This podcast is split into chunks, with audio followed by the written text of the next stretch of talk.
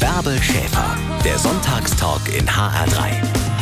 Hier ist der HR3 Sonntagstalk und mein Gast heute ist äh, Lilien-Fan. Mag eher, glaube ich, Rock als Pop. Mag Tattoos. Ich sehe da äh, einen großen Stern und zwei Flügel an deinen äh, Hals rausblitzen. Ist leicht gebräunt, perfekt frisiert und wer auf YouTube unterwegs ist, kennt vielleicht deinen YouTube-Kanal, der heißt Flaschengeist. Lieber Marius, guten Morgen. Guten Morgen, liebe Bärbel. Äh, freut mich, dass ich zu Gast sein darf. Danke für das Introducing, für das, äh, für die treffende und sehr nette Beschreibung. Ja, ich meine, äh, lieber äh, Marius Wolzig, du bist eine Art Flaschengeist und davon, das müssen wir jetzt mal ein bisschen genauer beschreiben. Welcher Geist ist denn in welche Flasche wann genau gekrochen? das ist eine gute Frage. Der Titel ist so ein bisschen, oder der Name ist so ein bisschen entstanden zwei, aus zweierlei Hinsicht, weil ich alkoholabhängig war. Mhm. Ich sag bewusst war. Ja, ich weiß, alkoholabhängig ist man immer, aber ich lebe seit seit elf Jahren abstinent. Und Gratulationen schon mal, das ist ja schon mal eine ganze Strecke. Richtig, ja, also danke dafür. Und ähm, das eben so ein bisschen der Flaschengeist, das heißt meine Vergangenheit, die ich immer wieder hochhole in meinen Videos, Flaschengeist, du hast schon gesagt, der Kanal, wenn ich mir selber mein eigenen Ich begegne in der Vergangenheit, was ich damals getrieben habe, was für ein Wesen ich war, aber man mhm. ist halt dann doch schon ein anderer Mensch, man macht andere Sachen, man blickt in die Vergangenheit und trifft einen anderen Menschen gedanklich. Deswegen, mhm. deswegen Flaschengeist und natürlich die Metapher, dass ich Menschen hoffentlich helfe als wegzukommen auch von der Flasche und Richtig, wegzukommen vom genau. Alkohol. Alkohol, trinken, dieses lockere Trinken, was viele, viele unterschätzen, das ist heute unser Thema. Wann hast du denn angefangen zu trinken?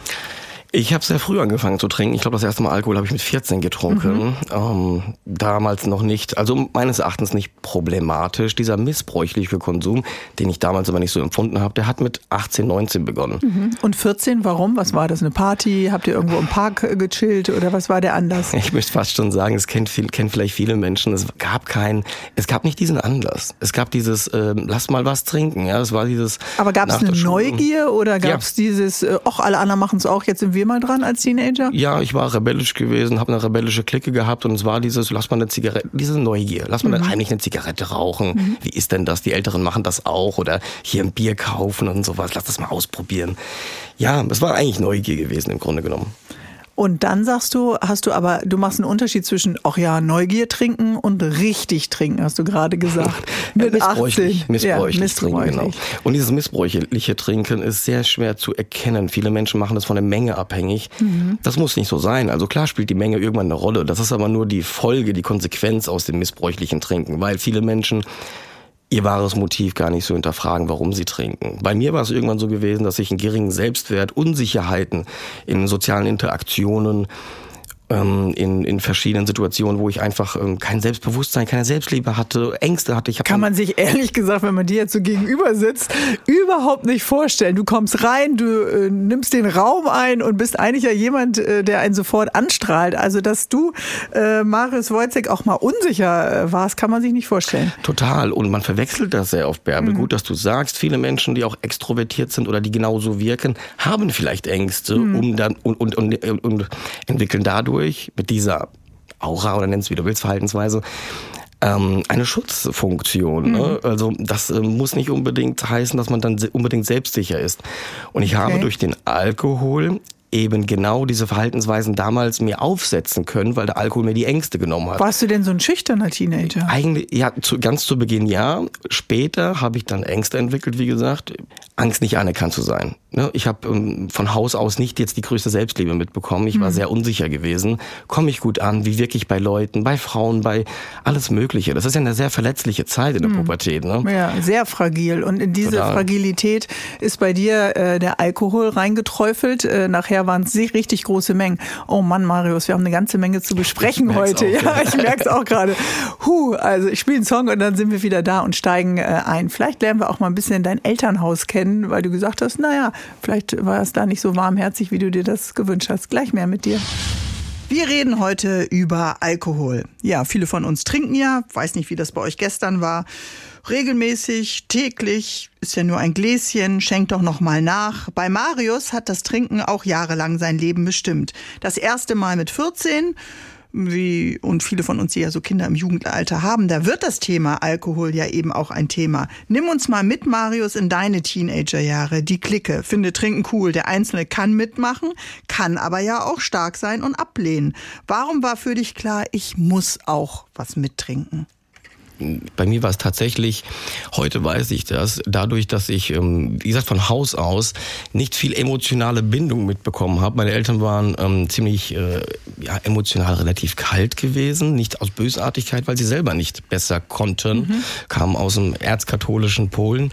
Da gab es nicht körperliche Wärme, Umarmung, du bist toll, ich liebe dich bedingungslos. Deine Eltern sind aufgebrochen, die haben ihr altes Leben zurückgelassen in Polen, sind äh, nach Deutschland gekommen nach dem Mauerfall, haben sicherlich auch viel gearbeitet, um ihre Träume zu verwirklichen und dann blieb wenig Zeit für dich.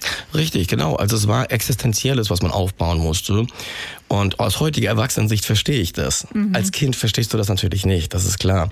Deswegen mache ich das nicht als Vorwurf, aber es ist unheimlich wichtig, weil du als Kind an dir zweifelst, was stimmt mit mir mhm. nicht. Ich konnte mit Gefühlen nicht umgehen und habe mich nie irgendwie so richtig emotional geborgen gefühlt. Weil dir keiner gesagt hat, so wie du bist, Marius, bist du gut? Ja, ganz genau. Ich habe Lob bekommen, wenn ich eine Eins von Mathe zurückgebracht mhm. habe. Dann lernst du, ah, okay, Liebe gibt es gegen Leistung. Mhm. Liebe gibt es nicht bedingungslos. Okay. Das übernimmst du intuitiv, nicht bewusst auf den Freundeskreis. Ah, die Leute sagen, du bist cool, wir mögen dich. Aber da musst du eine gewisse Art an den Tag legen vielleicht. Oder mitmachen beim Alkohol. Mhm. Oder äh, du musst etwas machen. Du musst etwas leisten. Es gibt es nicht bedingungslos. Und das verursacht Ängste, mhm. dass es das nicht mehr gibt. Und da habe ich eine Angststörung entwickelt und habe ähm, Panikattacken bekommen irgendwann mit 18, 19. Wie haben die sich denn bemerkbar gemacht? Gerade wenn du in solchen sozialen Situationen warst oder in der Frage warst, ich gehe in den Club, wir gehen abends aus, wir sind unterwegs äh, mit äh, vielleicht Mädchen, äh, die wir alle noch nicht so genau kennen. Äh, ist die Panik gewesen, dann nicht zu genügen oder was war die Panik? Das Problem an meinen Panikattacken und meinen Ängsten war gewesen, dass ich bewusst nicht wusste, wo das herkommt. Ich habe nur körperliche körperliche mhm. Symptome gespürt. Eine Panikattacke überkommt dich. Du kriegst Herzrasen von einem auf dem anderen Moment. Dein, du hast ein Kloß im Hals, du kriegst keine Luft, du denkst, du erstickst, du bekommst einen mhm. Herzinfarkt. Also du das denkst, ist das ist dann ja auch real. Das ja? ist real. Das Oder läuft, für dich ist das real. Das läuft real ab. Also an dieser Stelle ganz klar, ähm, das ist nicht eingebildet, das mhm. ist messbar. Du, Ärzte können das messen. Mhm. Ich war zigmal im Krankenhaus gewesen in der Notaufnahme und die haben das gemessen, aber ich hatte nichts gehabt. Und dann fragst du dich, wo kommt das her? Du denkst, ich habe ein Jahr lang gedacht, ich habe eine schlimme Krankheit bis irgendwann mit 19 ein Psychologe zu mir gesagt hat, Herr Wojcik, wir haben Sie von untersucht, Sie sind sehr jung. Sie haben eine generalisierte Angststörung mit Panikattacken. Hm. Und, Und was hat viel. Alkohol jetzt äh, damit zu tun? Ist das dann wie so eine Art weiche, warme Bettdecke oder ist das wie so ein äh, Trostpflaster oder wie so ein wärmender Umhang? Alkohol löst Ängste.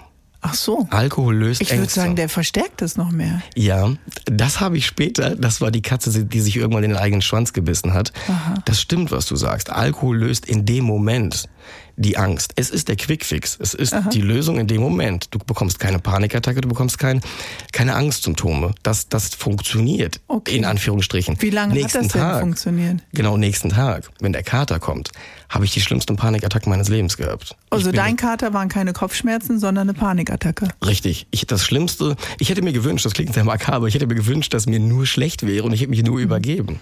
Ich habe Panikattacken, habe Kreislaufprobleme, dachte, ich sterbe. Ich bin regelmäßig im Kater in die Notaufnahme gefahren. Dagegen Aber hat dann keiner gemerkt, der Junge hat vielleicht noch Restalkohol. Da, der, du riechst ja irgendwann auch vielleicht nach äh, Alkohol. Hat keiner äh, gefragt, was hast du eigentlich gestern Abend gemacht? Nee, tatsächlich nicht. Also die in der Notaufnahme Notaufnahme, die sind da auch ähm, nicht so, die wollen, die wollen dir jetzt in dem Moment helfen, was los ist mhm. mit dir. Ne? Ähm, Soweit sind wir nicht, ähm, soweit hat keiner gedacht. Also du wachst auf nach einer langen Nacht, hast viel gefeiert. Äh, wo kann man nochmal feiern in Darmstadt? Ach ja, A5. Richtig. Und dann hast du eigentlich weiter getrunken? Verstehe ich das richtig? Ja, es gab die Phase mit 19, 20, 21, da habe ich das auf gut Deutsch ausgehalten. Ich bin da durchgegangen. Aber irgendwann sind die Panikattacken so groß, dass du merkst, ey, wenn ich jetzt ein Bier trinke und noch ein Bier trinke, ich bin nicht richtig besoffen dann, aber dann ist diese Angst weg. Es geht mir dann besser. Mhm. Und das war der Beginn gewesen, wo ähm, sich, wo ich, ja, ich sage immer so einen Pakt mit dem Teufel geschlossen habe. Ne? Ähm, das war der Beginn, wo es in eine ganz falsche Richtung gegangen ist. Da hätte ich mir Hilfe holen müssen, habe aber damals nicht die Stärke dazu gehabt. Okay, dann gehen wir gleich mal mit auf diesen äh, Trinkpeak, diesen Höhepunkt äh, und gucken mal, was hast du eigentlich noch wahrgenommen? Was hast du gegessen? Wie mhm. sah dein Leben aus in dieser Zeit? Marius Wojcek ist mein Gast, Darmstädter Lilien-Fan und Flaschengeist-YouTuber. Gleich mehr mit dir, Marius. Es gibt Leute, die bekommen, nachdem sie Alkohol getrunken haben, am nächsten Tag einen sogenannten Kater. Starke Kopfschmerzen, Übelkeit, äh, Mineralien sind dem Körper entzogen worden. Bei Marius Wojcek waren es Angst- und Panikattacken. Und dann war deine Lösung entweder A in die Notaufnahme fahren, Marius, oder vielleicht dann irgendwann weiter trinken. Nimm uns mal mit auf diesen Höhepunkt äh, deiner Trinksucht, denn wir haben heute das Thema Alkohol. Und du bist ein Mahner, ein Warner und auch jemand, äh, der ein Alkoholiker war. Richtig, das hast du äh, treffend beschrieben, Bärbel. Äh, genauso war das gewesen. Ich habe ähm, keinen typischen Kater gehabt, sondern diese Angstsymptome, die ich nicht zuzuordnen wusste bzw. lösen wollte. Habe Alkohol dagegen getrunken, nicht um wieder berauscht zu sein, sondern ich wollte mhm. diese Angst weghaben. Also es geht gar nicht mehr um den Nein. Rausch. Das, das denken wir ja vielleicht äh, als Außenstehende dann immer. Es geht um das, was weiß ich, wenn ich mit meinen Mädels mal weggehe und wir trinken Aperol Spritz, um dieses giggeln, kichernde, leichte Kribbelgefühl. Darum ging es dir gar nicht mehr. Am nächsten Tag, nach der Party, nachdem ich richtig gesoffen habe, nächsten Tag, als ich aufgewacht bin mit diesen Panikattacken, ging es darum überhaupt nicht. Es ging, ich habe den Alkohol am nächsten Tag eingesetzt als Medikament. Und das machst du, das habe ich dann getan, um mich runter zu dosieren. Ich habe dann den nächsten Tag vielleicht zwei, drei, vier Bier getrunken und im Tag darauf vielleicht nur zwei Bier getrunken, dass ich am Montag wieder zur Arbeit gehen konnte, um die Panikattacken einfach abzumildern. Hast du am Wochenende getrunken und dann in der Woche funktioniert? Oder war es irgendwann auch so, dass du auch unter der Woche äh, getrunken hast? Weil du musst ja auch funktionieren im Job. Richtig, ich habe. Ist das ein anderes Funktionieren als abends ausgehen und äh, Clique beeindrucken? Ähm, das stimmt. Also ich habe ähm, sehr schnell angefangen, tatsächlich unter der Woche auch zu trinken. Habe mir dann aber eingeredet, dass ich ja nur in Gesellschaft trinke. Aber du suchst dir dann die Gelegenheiten, ne? Weil unter der Woche, am Dienstag, am Mittwoch ist Champions League. Das kann man in der Kneipe gucken.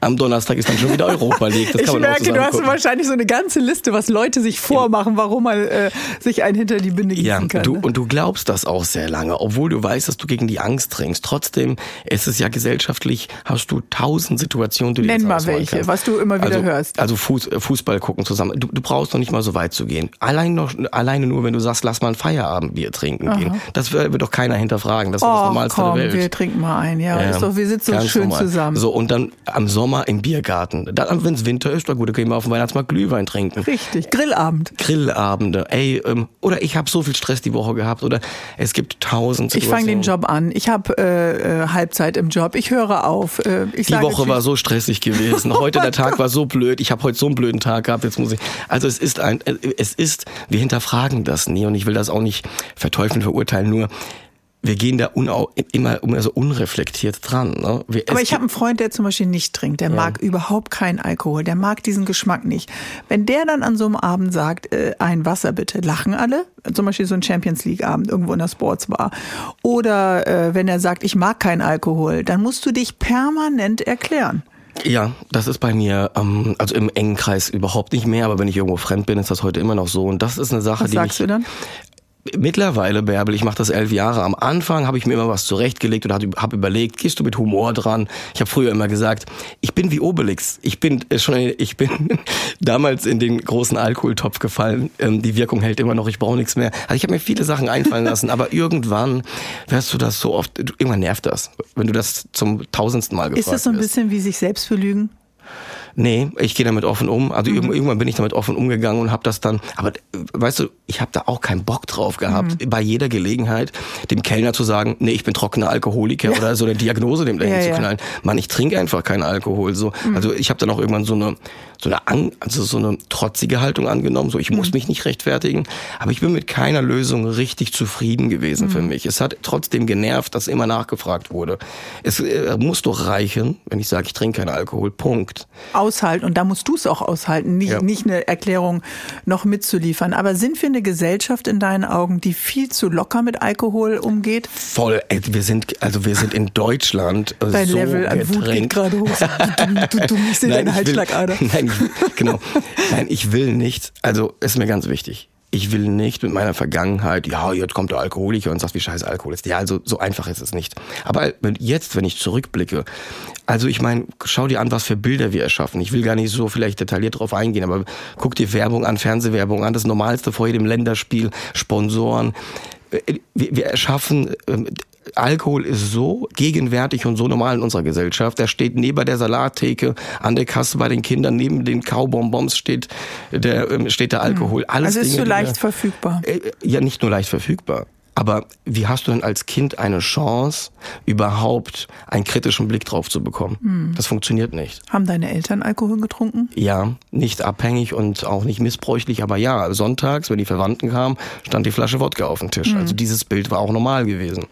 Ja, klar. Das gibt natürlich auch Eltern, die sagen, ach komm, jetzt bist du 16, jetzt bist du 14, 15, trink doch mal einen mit.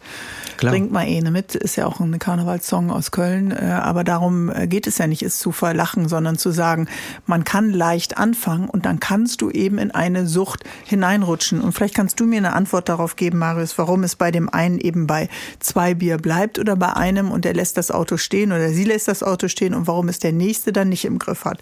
Wir reden gleich weiter, ja? Okay, danke dir. Mein Gast, der war vor zwölf Jahren noch schwerer Alkoholiker.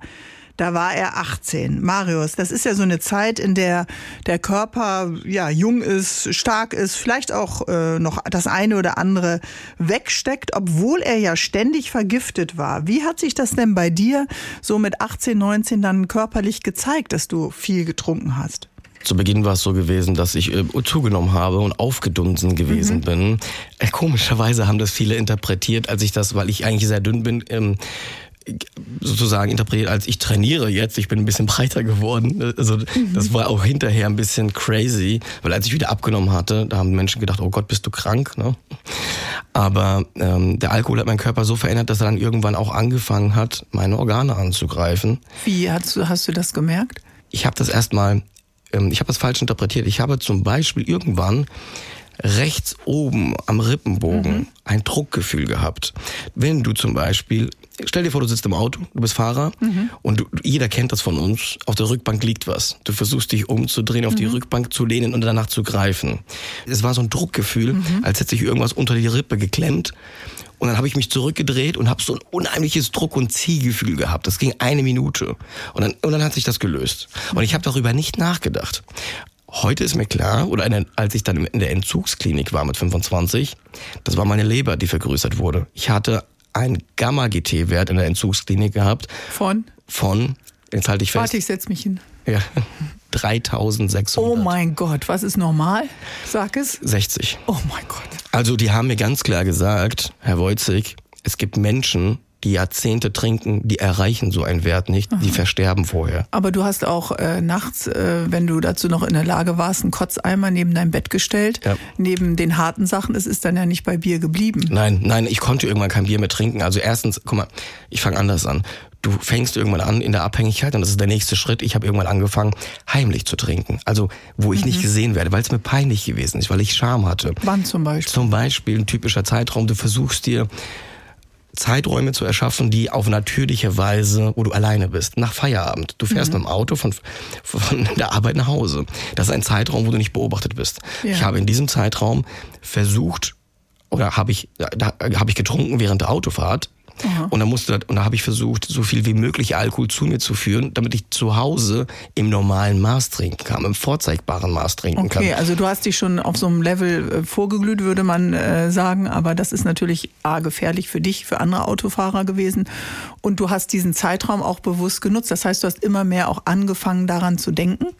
Natürlich. Ich habe ähm, ich hab komplette Planung gehabt. Wie trinkst du zu Hause ne, bei deiner ehemaligen, bei meiner ehemaligen Lebensgefährtin, dass es nicht auffällt? Wie trinkst du bei Freunden? Was musst du vorher alleine trinken, um auf ein Level zu kommen, dass, ähm, du, dass dir dann die Menge nachher später ausreicht. Und es war so kontrolliert, noch über einen gewissen Zeitraum, dass die das nicht gemerkt haben? Nein, ganz lange Zeit haben die das nicht gemerkt und ganz lange Zeit wurde das nirgendwo gemerkt. Nur ich habe das, ich sage immer in meinem Auto, in meiner mobilen Kneipe, alles mhm. aus dem Headquarter makabererweise geplant und habe immer ähm, geguckt, was muss ich einkaufen, wo muss ich, wo kriege ich den Pfand mhm. zurück, nicht zu vernachlässigen. Alles Dinge, wofür du dich schämst, mhm. wenn du damit 20... Aber für eine Gin Tonic Flasche oder für eine Whisky Flasche hast du dann Pfand bekommen? Nee, ich habe tatsächlich immer so diese kleinen Fertigmixturen an Whisky-Cola-Dosen mhm. gekauft. Die haben zwei Effekte. Erstens ähm, ähm, kannst du die gut verstecken, im Auto auch. Und die sehen nicht unbedingt aus wie Alkohol. Die könnten auch eine ähm, zum Beispiel Energiedrink. Energiedrink sein oder irgendwas. Und ähm, die kannst du an der Tankstelle eben ganz leicht kaufen. Mhm. Und psychologisch wirkt das anders, wie wenn du einen Flachmann trinkst, mhm. für dich selber. Mhm. Also du versuchst alles, was du selber an Klischee-Denken an einen Alkoholiker hast, zu vermeiden. Und hast du selber schon da gemerkt, ich bin jetzt auch einer? Oder hast du dich selbst noch versucht, auch zu hintergehen, so wie Ex-Freundinnen ja. und Freunde, ja. vielleicht auch Kollegen? Ja, eine Zeit lang habe ich versucht, mich selber zu hintergehen und habe mir, also es passieren die absurdesten Dinge psychologisch. Ich habe versucht, ich habe dann so gedacht, ja, jetzt muss ich ja heimlich trinken, weil sonst meckern die oder sonst sieht das mhm. komisch aus. Ähm, also die anderen sind das Aber Problem. Aber ist doch auch anstrengend. Du brauchtest ja einen richtigen strategischen Plan. Weil du bist nur auf der Flucht. Ich bin auf Supermarktparkplätze gefahren, als ich dort eingekauft habe und habe teilweise geguckt, was für Kennzeichen stehen da. Kann da ein Kumpel sein? Kann da dein Verwandter sein? Dein Onkel, deine Tante? Irgendjemand, der dich kennt? Du gehst, ich bin durch den Supermarkt gegangen und habe wie auf Lauerstellung geguckt, wer ist da alles? Wer ist an der Kasse? Was mhm. für eine Uhrzeit haben wir? Wie realistisch ist, wer gerade einkaufen? geht. Wie oft war ich schon an welcher Kasse gewesen? An, mhm. Nicht dieselben Tankstellen immer anfahren, verschiedene Tankstellen anfahren. Mhm. Also du machst das, ich habe das jeden Tag gemacht und dann musste das so ein bisschen verteilen. Dieser reflektierende Gedanke, dass ich ein Problem habe, der ist mhm. ganz spät gekommen. Erst als mein Körper, ich habe jetzt so vorhin ein bisschen geskippt nach vorne, als mein Körper mit 25 so abgebaut hat, dass ich nichts mehr essen konnte, dass ich äh, rapide nicht mehr aufgedunsen war, abgenommen habe. Das ist dann nämlich äh, der Gegeneffekt. Richtig, es gab, ein, und das ist ein ganz entscheidender, der nächste entscheidende Moment, mhm. der Moment des Toleranzbruches. Zu meinen höchsten Zeiten habe ich einen Kasten Bier und zwei Flaschen Whisky am Tag getrunken. Zwei Flaschen Whisky und einen Kasten Bier. Richtig. Oh mein Gott, ich muss erstmal durchatmen. Wir machen gleich weiter, lieber Marius. Okay, das ist ja schon heftig. Und ob du nur flüssige Nahrung zu dir genommen hast oder ob du überhaupt noch irgendwas essen konntest, müssen wir auch gleich nochmal klären, ja? Das machen wir. Ich freue mich wirklich, dass du da bist und wir dieses Thema heute ganz klar in den Fokus stellen. Trinken, Alkohol und dann eben auch Alkoholsucht. Mit Marius Wojcik. Bis gleich. Das Feierabendbier, der Prosecco mit den Mädels, die Flasche Wein zum Abendessen, das Weinglas im Restaurant und dann noch eins und noch ein Schluck. Alkohol gehört für viele von uns zum Leben dazu. Ganz selbstverständlich, ganz offen. Marius Wojcik spricht über Alkohol, das äh, heute bei uns bis 12 Uhr und dann hinterher im Podcast abrufbar oder auch auf seinem YouTube-Kanal Flaschengeist. Denn er war selbst jahrelang alkoholkrank. Das hat mit 18 angefangen, jetzt zwölf Jahre später ist ist er trocken. Aber ich muss noch mal nachfragen, Marius. Du hast eben äh, gesagt, ähm, du hast zum Teil einen ganzen Ta Kasten Bier an einem Tag getrunken und noch zwei Flaschen Whisky alleine an einem Tag. Habe ich das richtig verstanden? Also das war die Peak am Wochenende gewesen. Sonn mhm. Samstag zum Beispiel habe ich das getrunken. Unter der Woche war es ein bisschen weniger gewesen, weil ich eher gegen meine Entzugssymptome irgendwann getrunken habe, die ich aber nicht als solche interpretiert habe. Die Panik und Angst. Genau, richtig. Oder ähm, Schweißausbrüche und Kreislaufprobleme oder sowas. Und deine körperlichen Symptome hast du äh, beschrieben, die Erweiterung der, was war es, Nieren? Äh, der, der, der, Leber. Der, der Leber, Leber. Ja. genau, genau. Die Leber entgiftet ja äh, Druck wie unter den Rippen, als wenn der Schmerz äh, unter die Rippen äh, kriecht. Erst hat dein Körper zugenommen, so ein bisschen aufgedunsen, dann hast du plötzlich ganz rapide äh, abgenommen. Hast du denn neben den flüssigen Getränken noch irgendwie Nahrung zu dir nehmen können? Das war irgendwann schwierig gewesen, weil ab dem Moment des Toleranzbruches, wo, dein, wo, wo mein Körper so vergiftet war, konnte ich nicht mehr so viel trinken. Da war der Rausch auch anders gewesen. Der war nicht mehr so, wie wir alle den kennen. Du bist betütelt oder wie, dieses warme Gefühl. Das mhm. gab es nicht. Sondern ich war nur noch wie so ein, also als ob du betrunken wirst, aber der, die Glückshormone nicht mehr kommen. Mhm. Du bist nur noch so. Kein Serotonin wurde nichts mehr. Genau. Und ähm, wenn du gegen deine Entzugssymptome trinkst, ist es so, dass der Körper so nervös ist, dass du immer schwieriger was essen kannst. Ich habe das alles rausgebrochen. Ich konnte auch mhm. nicht mehr schlucken. Ich konnte erst essen, nachdem ich Alkohol getrunken habe. Und was hast du dann gegessen? Also so schwere Sachen kann ich mir vorstellen. Darauf hat dein Magen ja bestimmt auch rebellisch reagiert. Richtig. Zu Beginn habe ich dann Dinge tatsächlich ausprobiert. Ich habe immer zum Beispiel beim Dönerladen mir ähm, einfach Dönerfleisch geholt mhm. und habe Dönerfleisch pur gegessen. Das ist relativ gut gegangen. Dann habe ich versucht Salat zu essen. Also ich habe mich daran getastet. Nudeln waren zu schwer gewesen, aber es wurde immer weniger, was ich vertragen mhm. habe. Und es hat sich irgendwann so eingegrenzt, dass ich zum Schluss in den letzten Wochen vor meinem Entzug noch ein paar Haribos, bisschen Toastbrot und die letzten Haribos und Toastbrot. Und zum, die letzten zwei Wochen habe ich gar nichts gegessen. Oh, aber das kann ich mir nicht vorstellen, dass in dieser Phase bis zu diesem Trinkerpeak, bis zu diesem Höhepunkt, nicht einmal dich jemand zur Seite genommen hat, deine Eltern, Freunde und gesagt haben, Marius, das, das, wir sehen es doch auch bei Freunden von uns. Und wenn du es dann ansprichst, Entschuldigung, pieps, bist du das Arsch, pieps. Ja. Och, ja, ja äh, und dann wirst du noch aggressiv angegangen. Gab es das nicht bei dir? Irgendjemand, der äh, dich mal am Nacken gepackt hat und gesagt, Junge, was machst du da? Äh, zwei Sachen muss ich dazu sagen. Erstens, je problematischer ich getrunken habe, desto mehr habe ich mich sozial zurückgezogen, dass die Leute das eben nicht sehen. Mhm. Ich habe mich also nicht mehr mit Menschen getroffen, bin auf Partys gegangen. Dieses ganze Bild, was ich gezeichnet habe, das gab es nicht mehr. Ich habe immer mehr alleine getrunken, damit die Menschen das eben nicht sehen. Das heißt, die haben gar nicht so viel Gelegenheit gehabt. Aber du hast recht, ich wurde einmal von einem guten Freund, äh, Gott sei Dank hat er das gemacht, darauf angesprochen. Das Problem ist nur, Bärbel, ähm, du willst das selber ja nicht wahrhaben und er kann das so liebevoll machen, wie er will. Aber du hast kaum eine Chance, dass jemand, der sich und ich mich selber belogen habe, eine Fassade aufgebaut habe mhm. und dieses Kartenhaus, was ich versucht habe zu halten, dass ich in dem Moment, wenn er mich darauf anspricht, dazu da loslasse oder es, oder es mir eingestehe. Dazu mhm. ist dieses Selbstbild, was dann kaputt geht und mhm. was einstürzt, zu groß. Will man noch nicht sehen. Ne? Nein. Aber das heißt doch, äh, all das, wenn ich dich richtig verstehe, Marius, was am Anfang so da war, Geselligkeit, dein, du hast den Alkohol, glaube ich, mal in einem deiner äh, Videos das Superman-Kostüm genannt. Dann warst du selbstsicher, dann warst du schlagfertig, dann warst du cool. Brauchst du alles gar nicht, wie man jetzt auch merkt, wenn man dir im Gespräch äh, folgt. Und äh, das ist ja alles weniger geworden. Es gab den Plan zu trinken. Das, was am Anfang schön war, findet ja überhaupt nicht mehr statt. Genau so ist, ist es. weg. Ja, es ist total weg. Und, und das ist die Verzweiflung, die ich als Abhängiger irgendwann feststellen musste. Und um zurückzukommen auf die Metapher, der mhm. Pakt mit dem Teufel, deswegen benutze ich sie, weil der Teufel kommt immer im schönen Gewand. Er hat mir für meine Angst damals mhm. den Quickfix gegeben. Nimm das, mhm. trink das und deine Ängste sind los. Du hast das Superman-Kostüm, du bist charmant, du bist eloquent, du kannst mit Frauen reden, du kannst so sein, wie du willst. Das hat mhm. gestimmt. Aber irgendwann diese, hat diese Lösung und dieser Effekt vom Alkohol so nachgelassen, dass es das Gegenteil bewirkt hat.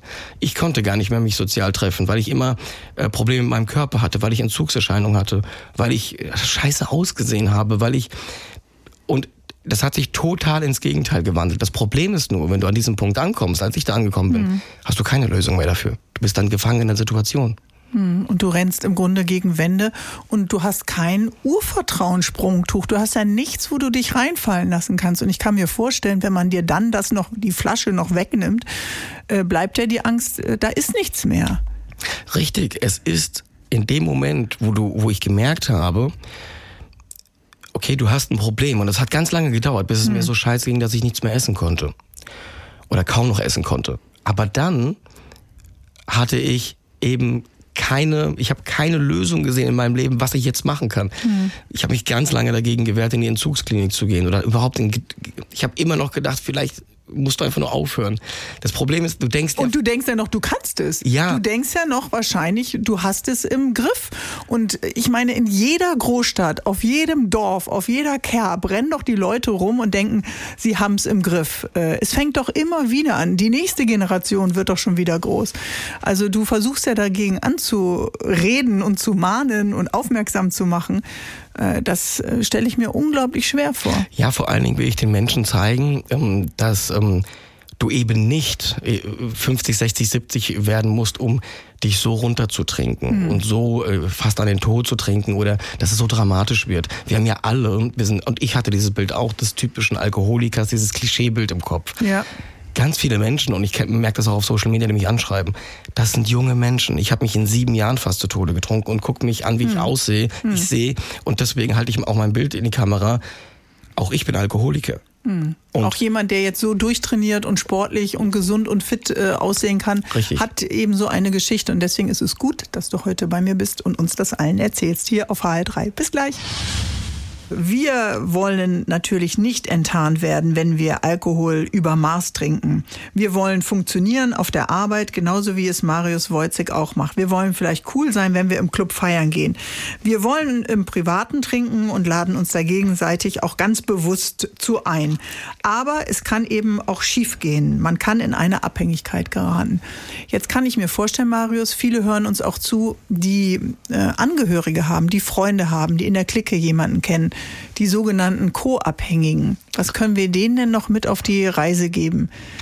Äh, wenn, wenn die sowas mitkriegen. Wir haben es eben schon angesprochen. Ja. Der, der dich dann damit konfrontiert, du hattest auch so einen guten ja. Kumpel, so richtig äh, gehandelt hast du danach ja auch nicht, wie er sich das vielleicht vorgestellt hat. Nein, ja, das ist, das ist sehr, sehr problematisch und da bekomme ich auch auf Social Media sehr dramatische Szenerien geschildert. Es ist schwierig. Zwei Sachen dazu, die ganz wichtig sind. Erstens, versucht denjenigen anzusprechen und versucht nicht vorwurfsvoll oder dass er vor einem Tribunal steht, dann habt ihr gar keine Chance, dass er sich mhm. öffnet. Das ist auch ein sehr verletzlicher Moment für ihn oder für diejenige, die das in dem Moment sich konfrontiert sieht damit und ähm, ist auch sehr schambehaftet und pein, peinlich und all diese Sachen, Verletzlichkeit. Also das empfindet man noch Scham. Ja, natürlich. Scham, total. Ich habe sehr Aber viel dann Scham weißt empfunden. du ja bewusst, was du noch machst. Ja. Oder woher kommt diese Scham? Dieser Scham kommt, also es kommt darauf an, in was einer Phase der Abhängigkeit du denjenigen mhm. ähm, triffst, sozusagen. Das kann sein, dass er selber noch keine Scham empfindet, weil er denkt, er trinkt ganz normal. Zu meinem Zeitpunkt war es so, dass ich ja schon heimlich getrunken habe. Und das, dass das entlarvt wird, das war mir unheimlich peinlich gewesen oder schambehaftet, dass ich so trinke. Also generell kann ich sagen, wenn die Menschen, Angehörige ansprechen darauf, versucht das Gefühl, Ihr seid ein Team, ihr macht euch Sorgen. Gebt ihm die Gelegenheit, dass er selber drüber nachdenkt. Aber was auch ganz wichtig ist, und das muss ich, muss ich an dieser Stelle sagen, es ist auch so, dass viele Angehörige von, von abhängigen Menschen denken, ich habe jetzt so oft geholfen, es muss doch nur irgendwann Klick machen. Guckt auch, auch auf euch. Also mhm. Ihr müsst selber für euch auch die Entscheidung treffen. Bleibe Irgendwann bleibe ich oder gehe ich so. Ne? Mhm. Und ähm, lasst euch nicht einreden, das ist auch ganz dramatisch. Ihr seid am ähm, schuld oder verantwortlich für die Abhängigkeit. Das seid ihr nicht. Ach so, und das machen dann einige, vielleicht aus ihrer oft. Scham oder Wut ja. heraus zu sagen, äh, du führst doch dazu, dass ich äh, äh trinke. Genau, also ein Vorwurf. alles Mögliche. Mhm. Wegen dir kann ich jetzt nichts trinken und, und, und sogar mhm. ähm, so emotionale Erpressung. Jetzt habe ich die ganze Woche, jetzt lass mich doch. Und mhm. ganz oft höre ich das. Das ist natürlich ein Hilfeschrei, aber du benutzt alles und du wirst verletzend gegenüber deinen Angehörigen, um trinken zu können und das zu mhm. legitimieren. Und deswegen lasst euch das nicht einreden, übernimmt Verantwortung für eure Situation. Ihr okay. seid nicht schuld daran. Guck auch auf dich. Willst genau. du noch mal ganz klar sagen. Guck also auf dich, genau. Nicht äh, endlose Jahre dann in diesem Augenblick bleiben. Andererseits stelle ich mir auch vor, wenn du so ein Paar bist mit einer gemeinsamen Haushaltskasse vielleicht, das kostet ja auch unglaublich viel. Also ich meine, so eine Flasche Whisky, so ein Kasten Bier, äh, woher hast, hattest du denn eigentlich als Teenager auch das Geld? Ich, hab, ich muss dazu sagen, ich habe das Glück in Anführungsstrichen gehabt. Ich arbeite in der chemischen Industrie und war mhm. mit 19 ausgelernt. Ja. Und direkt in die Schichtarbeit, da verdienst du relativ gut im Tarifvertrag. Okay. Also Aber das heißt, gereicht. du hattest ja auch ganz schön Verantwortung. Und das unter Alkoholeinfluss? Hallo? Ähm, ja, ich habe auf der Arbeit tatsächlich lange Zeit nicht getrunken. Mhm. Erst zum Schluss, wo meine Entzugssymptome so groß gewesen sind, dass du, dass ich morgens aufgestanden bin, auf die Arbeit gefahren bin, zittrig war, innerlich gebebt habe, Panikattacken hatte. Dann kam der erste Moment, und das war auch so ein Wendepunkt, wo ich an der Tankstelle vorbeigefahren bin und die Tankstelle mir gesagt hat, wenn ich da jetzt abbiege und trinke eine Whisky-Cola-Dose, dann geht's mir besser. Aber dann fahre ich ja alkoholisiert auf die Arbeit. Das ist ein Dilemma. Und diese Entscheidung musste ich irgendwann treffen und habe sie immer mehr Richtung Alkohol getroffen. Ja, und das äh, ist dann eben eigentlich der Punkt, wo man anfangen muss, darüber nachzudenken, in Entzug zu gehen. Und ja. das ist ja etwas, korrigiere mich, wenn ich da falsch bin, da sagst du ja bei jeder Sucht eigentlich, der oder die Betroffene muss selber diesen Schritt gehen, muss uns selber ein Signal gehen. Und trotzdem willst du ja als Freund, als Angehöriger, als Verwandter, als Kollege am liebsten jemanden in den Arm nehmen, in den Koffer packen und da absetzen, ja? Richtig, ja. Wie war das bei dir, Marius? Wann ja. war der Punkt, wo du gesagt hast, äh, jetzt bin ich hier so am Ende, ich muss reagieren? Bei mir war der Punkt gewesen, als es mir körperlich so schlecht gegangen ist, dass meine damalige Lebensgefährtin jedes Mal, das hat sie mir gesagt, wenn sie, ich war da krankgeschrieben, ich konnte nicht mehr arbeiten. Mhm. Ich habe nur noch zu Hause gesessen, habe getrunken, mich jeden Morgen übergeben, habe im Bett gelegen, sogar im Bett geraucht. Ich konnte nicht mehr, ich bin nicht mehr auf den Balkon gegangen mhm. und ähm, mir war die ganze Zeit schwindelig, ich habe nichts gegessen. Und als sie gesagt hat, ich habe Angst, wenn ich von der Arbeit komme, dass du reglos am Boden liegst und es vorbei ist. Mhm. Und es gab einen kurzen Zeitraum vor dem Entzug, da war das realistisch. Und erst als ich, ich sage immer so ein bisschen, äh, martialisch, aber es war so, den Tod selber gesehen hat mhm. im Spiegel, als ich mich mhm. angeguckt habe. Ich habe blutunterlaufene Augen jeden Tag gehabt. Ich habe Galle äh, erbrochen und habe gelbe Augen. Mein Körper war total vergiftet. Mhm. Und als ich das gesehen habe, habe ich Angst bekommen. Und mhm. ich, ich, ich wusste nur, ich muss das stoppen. Mhm. Und als dir das klar war, hast du reagiert, Marius. Und wie du die Notbremse gezogen hast, darüber sprechen wir gleich ähm, hier im HR3 Sonntagstalk. Marius, du bist unser Gast heute hier im HR3 Sonntagstalk und du hast eben geschildert, es gibt einen Punkt, da war auch dir klar, wenn ich jetzt nicht aufhöre, Alkohol zu trinken, dann sterbe ich. Äh, deine Ex-Freundin hat ja auch schon Angst, dass sie nach Hause kommt und dann liegst du leblos im Bett. Was macht man da? Wo geht man hin, wenn dieser Gedanke einen dann endlich trifft und äh, Klarheit kommt, äh, dass man etwas ändern muss, dass man süchtig ist? Es gibt Suchthilfestellen in jeder Kommune. Es gibt das ähm, Sorgentelefon. Es gibt die Telefonseelsorge. Man kann anrufen. Dort bekommt man Nummern. Aber vielleicht ist es noch mal ganz wichtig für alle, die es betrifft und äh, die uns gerade zuhören, ähm, das genau zu benennen, oder? Richtig, es gibt 24-Stunden-Nummern, es gibt Suchthilfestellen, aber man kann auch direkt in der Klinik anrufen. Ich bin damals zu meinem Arzt gegangen, weil der mich sehr lange kannte. Und der hat zu mir gesagt, äh, hat mir die Überweisung gegeben, hat was sehr Schönes gesagt. Er hat zu mir gesagt, Sie müssen in Zug gehen, Sie haben, Sie sind alkoholabhängig, aber Sie sind kein schlechter Mensch. Oh. Und das der hat, hat wahrscheinlich berührt. auch lange auf diesen Moment gewartet. Ja, ja. Ich habe mir die ganze Zeit die Krankenmeldung von dem geholt mhm. und der hat schon geahnt, dass mit mir was nicht stimmt. Mhm. Ich war alkoholisiert bei ihm auch gewesen, mhm. teilweise mit Sonnenbrille. Jetzt hast du sogar ein bisschen Tränen in den Augen, wenn du nochmal an deinen Hausarzt denkst. Genau. Das war echt schön, weil ähm, der hat intuitiv mir in dem Moment, äh, du denkst, ich habe zwar nicht gedacht, ich bin ein schlechter Mensch, aber einfach, dass er mir das hat mir gut getan hm. in dem Augenblick. Emotional hat mir, hat mir das geholfen, hm. als ich da rausgegangen bin. Ich war so wirklich wie in so einer Filmszene. Ich bin auf dem Weg zur Tür raus und er sagt, Herr Wojcik, Sie sind kein schlechter Mensch. Hm. Hast du noch richtig im Ohr, ne? Ja. Sie kannst du noch immer wieder ja. abrufen. Und dann habe ich gesagt, danke und bin rausgegangen. Oh. Und du bist dann auch in die Klinik gegangen? Ja, ich bin dann nach Hause und habe angerufen. Ja. Du hast selber in dieser Entzugsklinik dann angerufen, also aus der Klinik raus und angerufen. Was wäre, wenn du noch einen Monat gezögert hättest? Ich glaube, das hätte ich nicht geschafft und das habe ich auch gewusst. Hm. Ich bin wieder nach Hause gefahren nach meinem Arztbesuch, habe mich in mein Bett gelegt, habe getrunken, habe ein Kuscheltier, Frosch in die Hand genommen, habe geweint, habe noch nicht geweint, hab, war verzweifelt, habe in der Entzugsklinik angerufen und ähm, die haben gesagt, ja, kommen Sie morgen früh um 8 Uhr. Du musst da morgens kommen. Das ist auch wichtig, dass es gleich so zeitnah ist. Ja, das ist wichtig, weil du kannst durchaus, durchaus ein Notfall sein. Mhm. Die wissen nicht, wer da am anderen Ende ist und wie es dem geht. Es gibt Menschen, die sind so äh, heruntergetrunken, die können nicht mehr alleine laufen, die müssen hingebracht werden. Mhm. Wer ähm, hat dich hingebracht und wer hat dich an der Eingangstür der Entzugsklinik verabschiedet? Ich bin mit dem Taxi gefahren meine Lebensgefährtin ist mitgekommen und hat mich die letzten Meter alleine laufen lassen. Ich saß auf dieser Bank. Das war in dem Moment, ich habe eine Flasche Whisky Cola dabei gehabt, habe mich auf diese Bank gesetzt, habe die noch getrunken, mich dabei halb erbrochen, habe mit mir gekämpft. Vor der Klinik? Vor, eh, auf dem Klinikgelände. Und ich habe auf dieser Bank gesessen, habe zu, zur Eingangstür geguckt und ich hatte noch eine halbe Stunde Zeit und wusste, okay, da musst du jetzt rein. Und das war ein entscheidender Moment, weil das war der letzte Moment gefühlt und emotional, wo ich hätte umdrehen können wo ich hätte sagen können, nein, du gehst da nicht rein. Und ich hatte tierische Angst, aber ich hatte noch mehr Angst zu sterben gehabt. Mhm. Und dann habe ich den letzten Schluck Alkohol genommen, habe diese Whisky-Cola-Flasche in den Mülleimer gefeuert und bin torkelnd auf diese Tür zugegangen, mit Tränen in den Augen und wusste nicht, was passiert, weil ich tierische Angst hatte. Mhm. Ich glaube, diese Angst ist ganz entscheidend zu wissen, was bleibt mir, was bleibt von mir, was bleibt für mich von meinem Leben, wenn ich damit aufhöre. Denn so mies und so kaputtmachend und so abhängig es ist, es ist ja trotzdem eine Leitplanke äh, für dich über Jahre gewesen. Eine negative und eine bedrohliche, eine, die dich runtergerockt hat. Jetzt hören uns vielleicht viele zu, die sich auch immer so aufs Wochenende freuen. Das Wochenende ist immer so ein Fixpunkt der Legitimation äh, zu trinken trinken. Das äh, finde ich immer irgendwie ganz schrecklich. Was sagen wir denen denn, also den Jüngeren und die, die auch schon geübt sind, die, die meinen, es im Griff zu haben? Ja, das ist immer schwierig. Ähm, ich verteufel und dämonisiere mhm. den Alkohol nicht. Der Alkohol ist für mich nicht, nicht als Substanz per se das Problem, sondern der Umgang damit und mhm. was wir damit machen. Das ist es.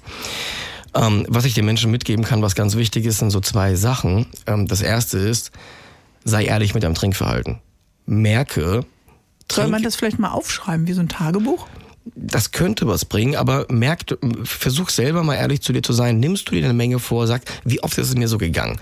Ich trinke heute Abend nur zwei Bier ich habe ziemlich nie dran gehalten. Ich bin, ich habe das Musst immer. Jetzt selber noch lachen. Ja, ich muss selber, ja, weil du lügst dich halt an, ne? Und dann hast du Streit mit deiner Freundin, du sagst immer so viel und die hat ja auch recht und du verstehst das selber nicht. Also wenn ihr diesen Mechanismus erkennt, ne, wenn die Leute das erkennen, ich trinke immer Kontrollverlust über mein Maß.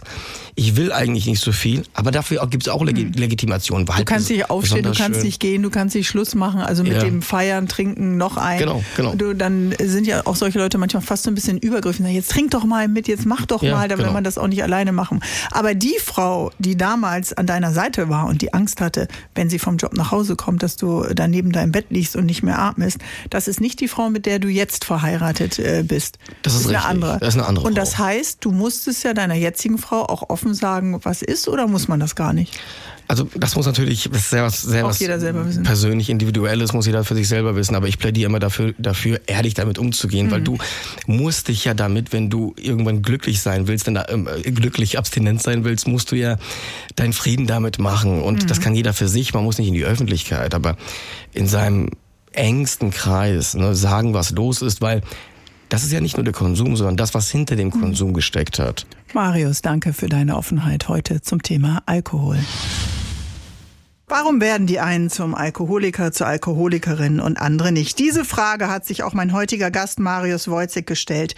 Er ist seit elf Jahren trocken und Marius, du hast uns am Anfang heute geschildert, erst war es ja, mangelndes Selbstbewusstsein, dann natürlich auch ein eher kühles, ein liebloses Elternhaus.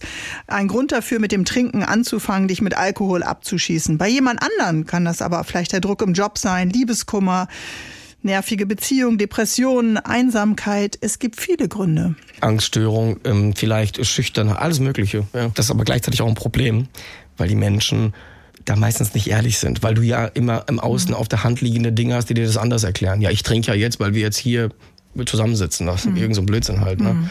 Nee, man muss äh, den Mantel wegnehmen und genau in die Wunde gucken. Ja, ja. Und das ist im Grunde auch der größte Unterschied, warum es gab Menschen, die haben ähm, genauso getrunken wie ich. Die sind nicht abhängig geworden. Aber die Motivation war eine andere mhm. gewesen. Und wer bereit ist, in die Wunde zu schauen, der oder die begibt sich dann auch in die Entzugsklinik? Ja, oder holt sich halt eher Hilfe, weil, mhm. weil sie selber versteht, hm, dass sie den Alkohol, das klingt jetzt ein bisschen komisch, als Medikament benutzt. Riechst du äh, Frauen heute anders, wenn sie ein Parfum aufhaben oder wenn du über eine Wiese läufst? Schmeckst du wieder anders, seitdem du weniger trinkst? Ähm, das nicht unbedingt, aber ich nehme Gefühle und mich selber anders wahr, bewusst wahr. Hm. Ähm, das ist was ganz Schönes. Ich gehe ehrlich mit mir um und mit den Situationen. Früher dachte ich immer, wenn ich, wenn sich scheiße angefühlt hat, ich war unsicher oder hm. äh, ich hatte ein schlechtes Gefühl, ich muss Alkohol trinken, damit es sich besser anfühlt. Per se habe ich, also ich habe dann ja dadurch war ich immer, ähm, ich muss etwas, ich muss eine Version von mir sein. Mhm. Heute das musst du gar nicht mehr. Genau, heute akzeptiere ich alles, was da ist. Ja. Es kann mir auch schlecht gehen. Und du siehst, äh, es ist ja, es reicht für Liebe, es reicht für Zuneigung, ja. es reicht für all das. Wir haben das Gespräch heute mit deinen Eltern angefangen und die spielten eine Rolle. Also die Kühle, die es viel arbeiten, das selbst neu ankommen in einem Land und gar keinem dem Jungen keine Liebe schenken. Was sagen die denn jetzt?